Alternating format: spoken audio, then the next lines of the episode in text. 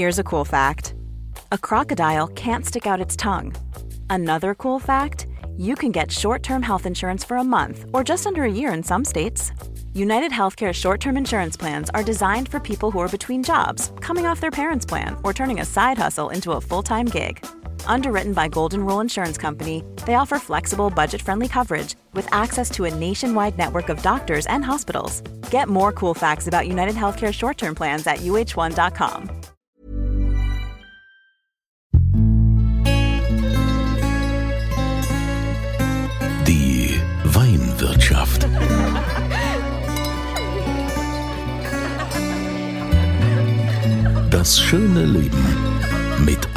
Andreas Kunze.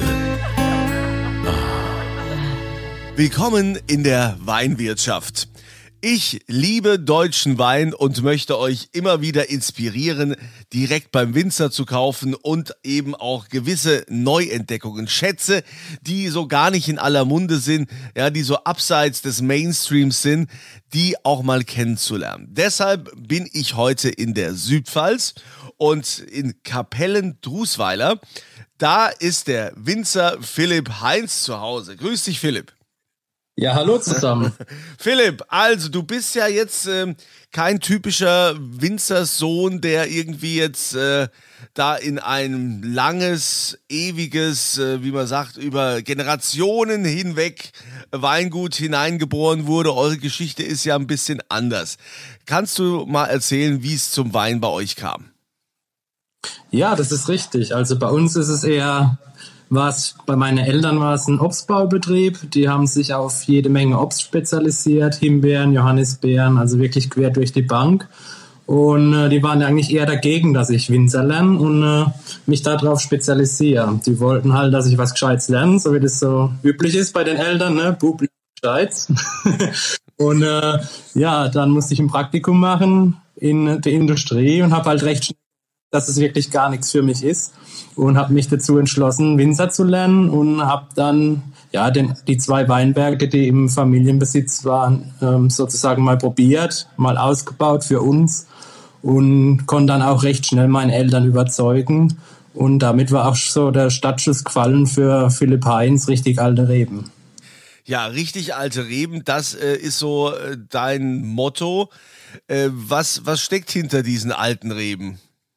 Ja, wie ich schon gesagt, es waren zwei Weinberge vorhanden. Das war zum einen der Riesling, der 1956 gepflanzt wurde. Also der ist schon wirklich richtig alt, so für die Verhältnisse hier in der Region. Und äh, ja, den konnte man erhalten. Und für den Wein, den ich zuerst ausgebaut habe, brauchte man dann sozusagen ein Label, einen Namen. Und daher kommt Philipp Heinz richtig alte Reben, weil es mit dem Wein quasi begonnen hat. Also du sagst ja selbst, für die Pfalz ne, hast du ja ganz wenig Hektar, aber du bist sehr experimentell unterwegs, hast sehr aufwendige, äh, interessante, äh, interessante gestaltete Logos, ja. Äh, da gibt's ja gibt's dann so so Motto drauf irgendwie kein Schnickschnack oder geiler Stoff. Flora und Fauna, äh, was, was, was, was sind das für Namen? Ja, durch das, wir wir halt auch keine Tradition haben, haben wir da freie Hand und ich konnte da recht, äh, ja, recht frei agieren in dem Ganzen. Und äh, mit richtig alte Reben haben wir dann sozusagen das Sortiment aufgebaut. Es kamen noch weitere Weine dazu. Ähm, auch neue Rebsorten, Sauvignon Blanc, habe ich mich ein bisschen drin verliebt und habe den angepflanzt. Und so, damit das Sortiment komplett wurde, haben wir dann noch keinen Schnickschnack. Das ist so, ja, und dann haben wir noch Flora und Fauna.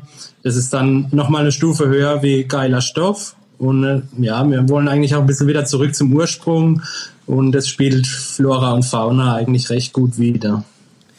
Was ich ja wirklich gut finde, also gerade für, für Weineinsteiger, dass man bei dir auf, ähm, auf der Homepage eigentlich schon die beste Anleitung bekommt äh, zu diesem Wein. Also äh, da steht ja gleich hier, wenn wir jetzt hier Cuvée Weiß nehmen, ne, das heißt irgendwie Lady äh, Mischung. Lady-Mischung. Dein Begleiter für Treffen mit den Mädels oder Jungs. Eine coole Party steht an. Oder dann haben wir hier keinen Schnickschnack. Da heißt irgendwie dein Begleiter für Feierabend auf der Terrasse, Freunde treffen, grillen, lesen auf der Couch. Oder dann gibt es hier das andere gemeinsam kochen, ein feines Dinner.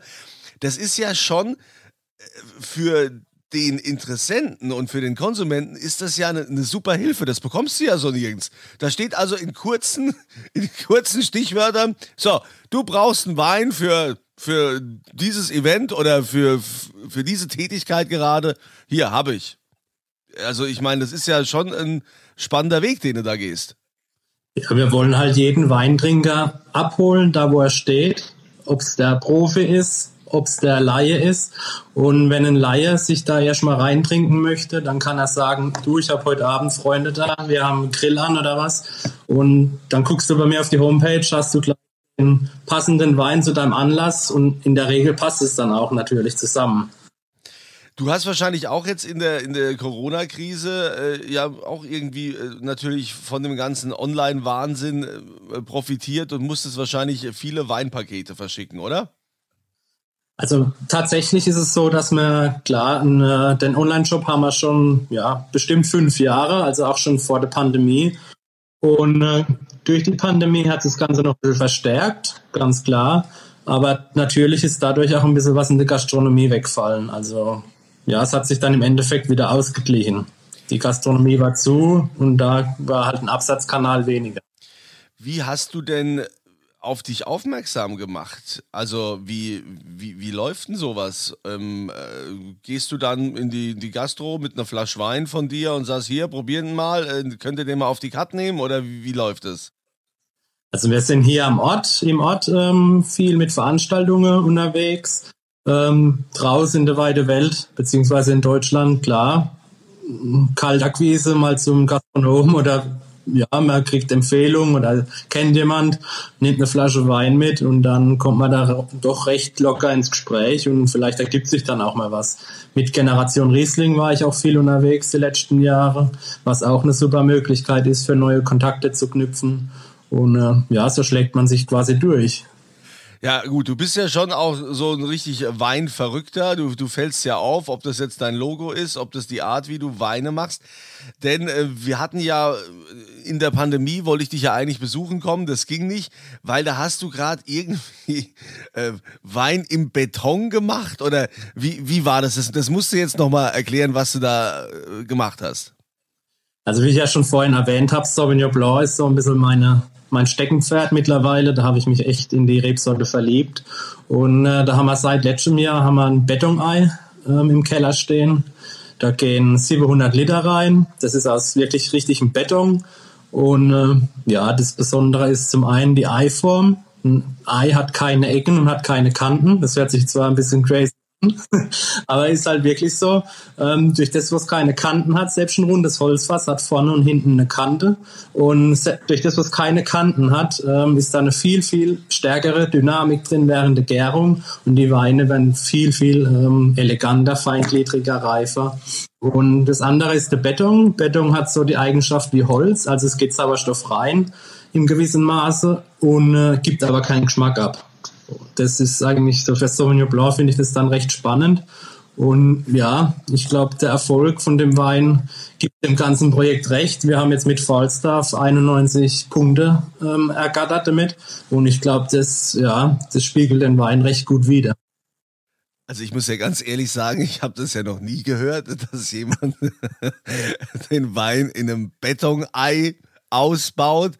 Das ist ja, ist ja schon, also hat, hat sich das irgendwann mal in deiner Lehre, war das mal ein Thema? Oder, also ich kenne jetzt wirklich keinen anderen Winzer, ich wüsste jetzt nicht, wer seinen Wein im Beton, ich meine, klar, äh, macht im Holzfass oder im äh, Barrik oder äh, Edelstahltank, so kennt man das, aber Beton, ich meine, wie, wie kommt man denn da drauf? Wer hat dich denn da inspiriert? Also so wie die Rebsorte auch, wurde ich davon in Österreich ähm, inspiriert, habe das da bei einem in seinem Keller stehen sehen, konnte mich aber da noch nicht so mit befassen, weil da noch, auch noch, nicht so viel Erfahrung damit hatte und äh, ja, habe es dann zufällig hier bei einem Händler gesehen, dass der die verkauft. Die kommen direkt aus Frankreich und habe da letztes Jahr einfach mal eins ins Blaue rein bestellt und probiert. ja, aber ich, ich sag mal so, du, du hast ja normalerweise, äh, macht man auch bei Sauvignon Blanc so Fumé, dass der im, im Holzfass ist, dass der so leicht äh, geküsst ist oder je nachdem, wie, wie, wie stark das äh, getoastet ist, dass man ähm, da den Holzgeschmack eben mehr prägnant oder weniger prägnant hat. Das fällt ja dann bei dem Betonei komplett weg. Oder wie, wie machst du das? Ist das einfach Sauvignon ja. Blanc, der da in dem Beton-Ding und dann nichts mit Holz? Genau, also beim Fumé ist es ja eher so, dass es ein richtig kräftiger Körper entwickelt, dass er vielleicht auch ein bisschen breiter wird, der Wein. Beim Betonei ist es so, der hat zwar ein langes Hefelager erfahren, damit er auch Substanz hat, ähm, aber trotzdem kitzelt man mehr die Mineralität raus. Also der ist sehr mineralisch dadurch, der Wein. Also nicht so die breite Wein. Krass. Also das Betonei. Also ich kenne ja beim Grillen, ne, Green Egg und so kennt man ja alles, aber jetzt hier Betonei, also das, das, das finde ich schon, finde ich schon cool. Äh, wie, wie viele Flaschen äh, machst du da? Also wir machen so um die 15.000 Flaschen mittlerweile, sind so bei zwei Hektar. Ähm, ja, das hat ganz hat sich so in den letzten zehn Jahren entwickelt und sich auch noch weiterhin. Also wir haben noch ein bisschen Fläche für zu erweitern, für zum Umstrukturieren, was wir dann halt neue Rebsorte wollen. Tempranillo haben wir zum Beispiel gepflanzt vor vier Jahren, den ersten. Ähm, ja, und so gehen wir auch neue Wege zum Teil. Also ich äh, finde das super spannend. Also ich glaube, da, da müssen wir heute auch gar nicht irgendwie lange reden. Ich meine, du bist ein cooler Typ, du machst äh, coole, coole Weine. Ähm, ich werde euch natürlich die Homepage philipp-heinz.de werdet ihr dann auch hier unterhalb dieses Podcasts finden, damit ihr euch das mal anschaut, äh, wie ihr das beschreibt. Also da können sich viele ein Beispiel dran nehmen, dass du einfach in welcher Stimmung du bist, äh, wirst du da abgeholt und kannst dann direkt äh, dir deinen Wein bestellen. Äh, also also, das, äh, bist, bist du eigentlich Einzelkämpfer jetzt äh, bei, bei, euch im Betrieb oder wie viele Angestellte hast du? Also wirklich ja, Tatsache ist, dass es ein Nebenerwerbsbetrieb ist. Ich mache das nur nebenher. Ich bin hauptberuflich als Winzer angestellt in einem anderen Weingut. Ähm, zusammen mit meinen Eltern kämpfen wir uns da quasi dann durch.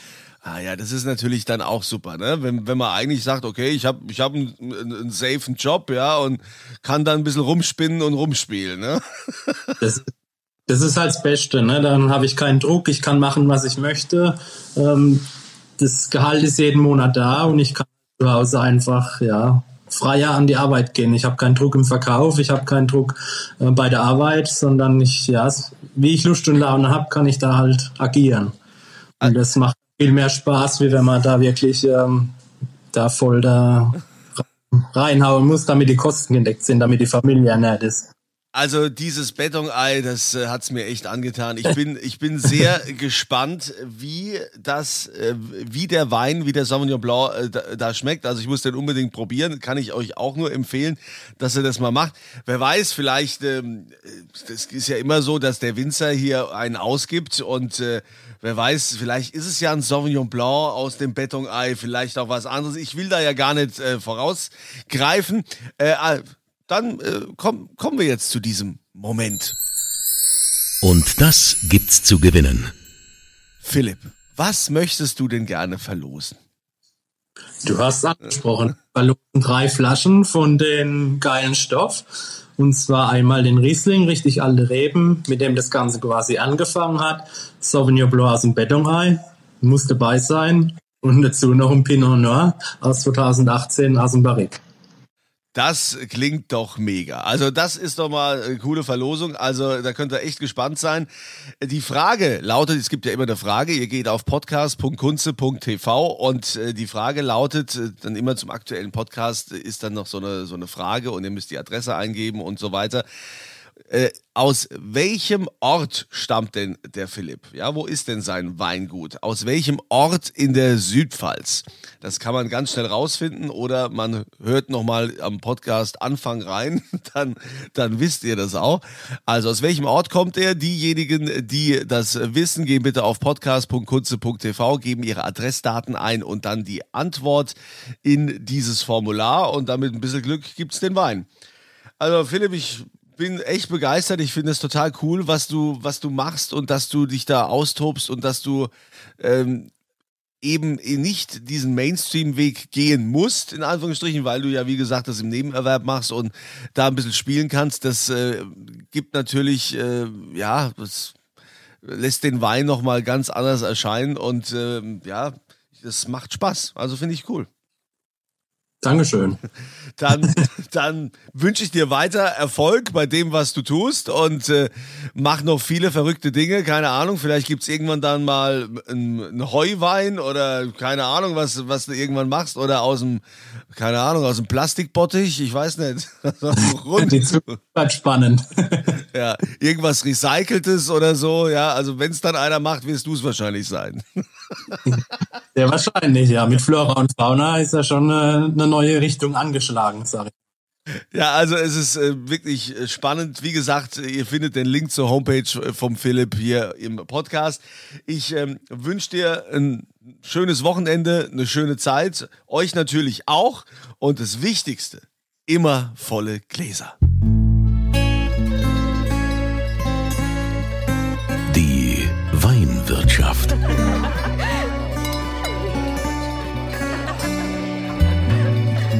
Das schöne Leben mit Andreas Kunze. Die Weinwirtschaft wird produziert von Podcast Monkey. Podcast-monkey.com.